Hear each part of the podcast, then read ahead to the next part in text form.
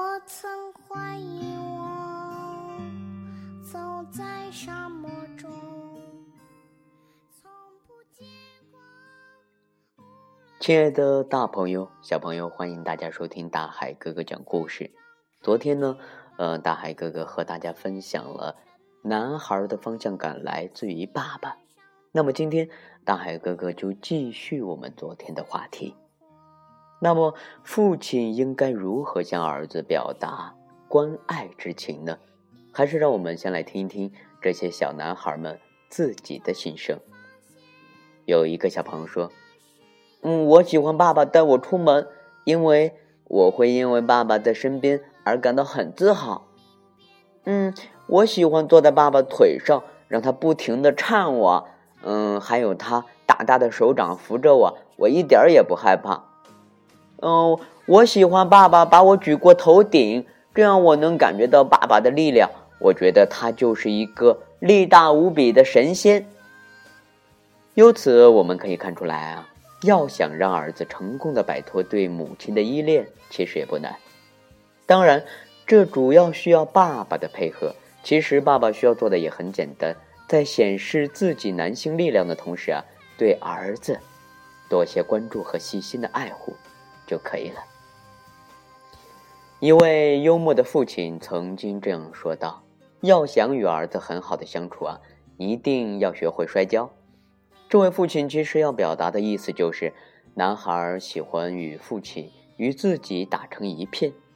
其实，这也正是很多心理学心理学家在研究的一个问题：为什么父亲和儿子在一起总喜欢打打闹闹，甚至是打成一团呢？心理学家表示，男孩在与父亲打闹中所学到的东西啊，对他们以后的成长具有深远的意义。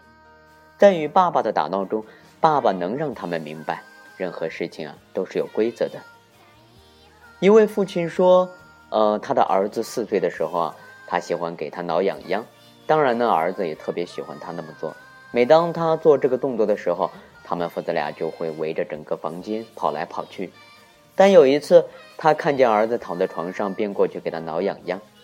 那天儿子不高兴，狠狠地踹了他一脚。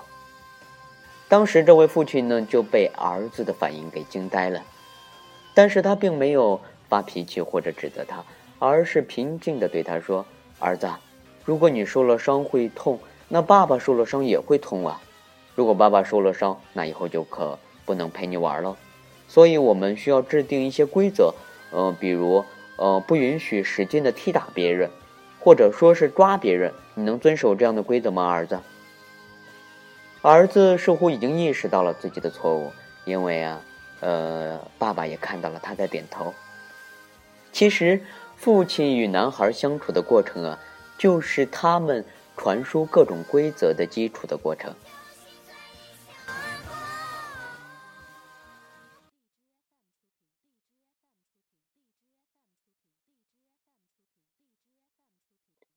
受体内睾丸素的影响啊，任何一个男孩都可以被称为破坏大王，或者呢带有攻击性的机器。如果家长们对他这种破坏性和攻击性听之任之的话，任其发展，那么我们的男孩可能就会变成真的人见人怕的破坏性机器。如果家长对他们这种破坏性和攻击性进行强行压制，那男孩天生的探索欲望。和创造的欲望就会逐渐的泯灭，所以最好的办法是什么呢？就是我们这个时候要告诉孩子们，规则是什么，让他们自己去把握行为的度。在这一过程中，男孩学到的不仅仅是生活的技巧，还有自控的能力。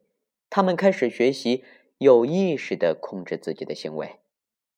很多人都说青春期的男孩容易变坏，有心理学家表示，青春期的男孩是否变坏？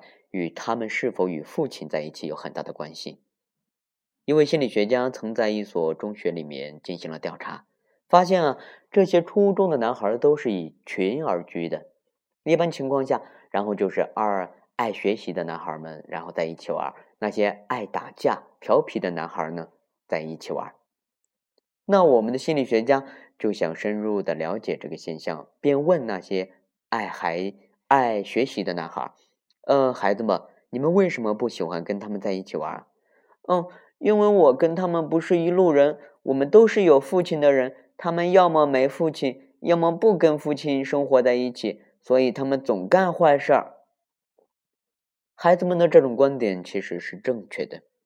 人类行为学研究表明，劳改所里面百分之八十的少年犯都属于这样一种情况：他们要么没有父亲，要么不与父亲生活在一起，要么就经常得不到父亲的关注。由此可见啊，对于青春期的男孩来说，父亲就像一股道德的力量，他在时刻束缚着儿子的行为。男孩进入了青春期，母亲的管教似乎已经对他们不起作用了。有时，为了让母亲看清这种局势，他们甚至常常向母亲的权利挑战。这时候，父亲最需要做的就是与母亲站在一起，两个人用同样的态度去教育儿子。在尊重女性的方面啊，呃，男孩需要父亲给他们做出榜样。当然，要想让青春期的男孩认同家长的教育，父亲必须要和母亲达成统一战线，并且在这一过程中，父亲的态度一定要真诚。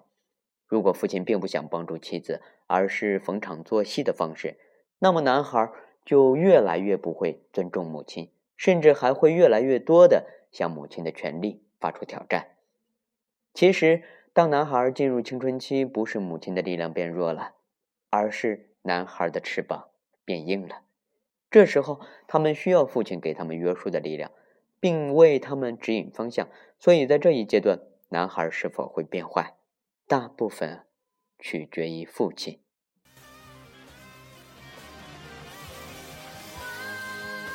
亲爱的大朋友、小朋友，今天呢，大海哥哥。和大家分享的故事呢，到这里就要和大家说再见了。如果您在孩子的学习或者说是生活方面有什么困惑的话，当然呢，也可以给大海哥哥留言。在这里呢，大海哥哥还要感谢菏泽市新苏天美三楼的老约翰儿童绘本图书馆。好了，亲爱的大朋友、小朋友，我们明天见。